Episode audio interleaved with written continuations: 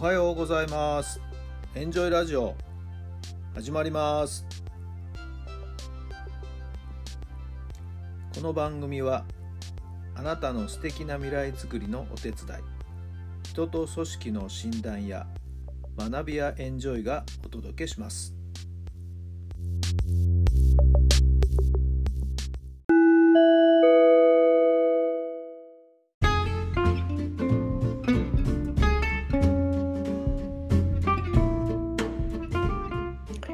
改めまして皆さんおはようございます。タラさんです。どんな朝をお迎えでしょうか。10月の12日火曜日の朝になりました。いやー昨日はですね嬉しいことがありました。私が最後にですね関わった生徒がですね昨日のドラプロ野球のドラフトでなんと楽天から1位指名を受けましてね、はい、吉野宗志君というんですけど。私は直接ね野球の指導はもうあの関わってなかったですけども、えー、授業ではですね彼を担当しましてね、えー、物静かなおとなしい子なんですよね授業はね。でも野球をやらすとですねいやーボールを遠くに飛ばせる子だなー。あのスイングが非常に柔らかくてですね、なんか軽く打ってるんですけどね、飛んでいくっていうね、バッティングをですね、試合の時に見せてもらって、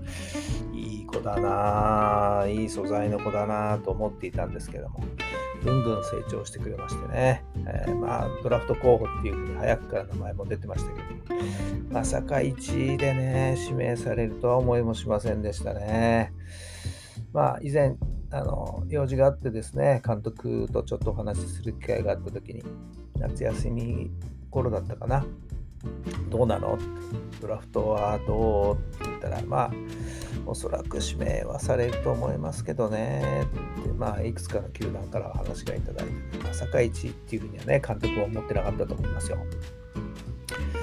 私もですね、昨日から今朝にかけて、いろいろ SNS にはですね、えー、記事をアップしたりして、えー、私も嬉しくてですね、少し調子に乗ってるところもあるかもしれませんけど、はい。え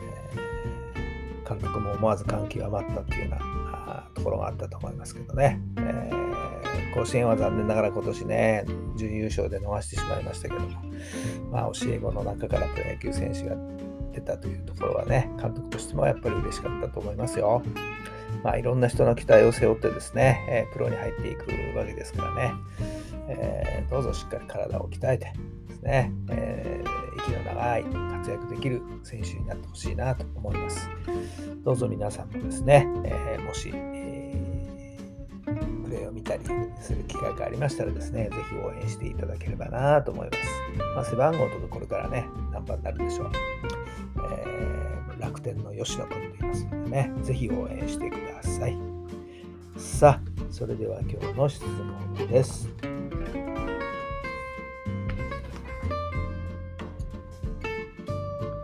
どんなことに怒りを感じていますか？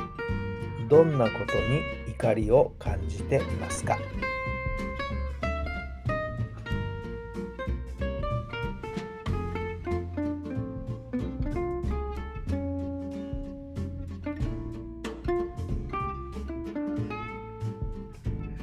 はい。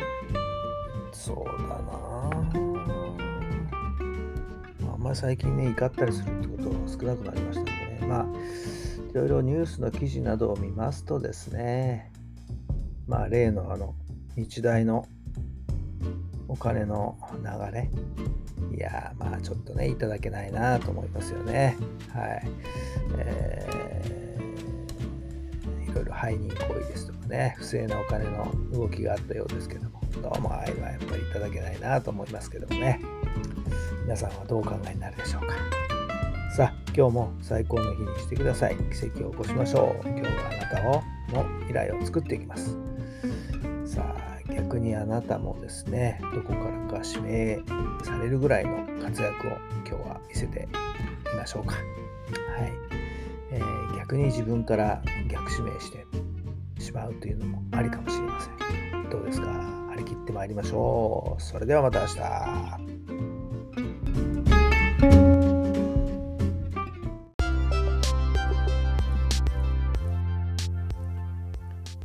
この番組は人と組織の診断や学びやエンジョイがお届けしました。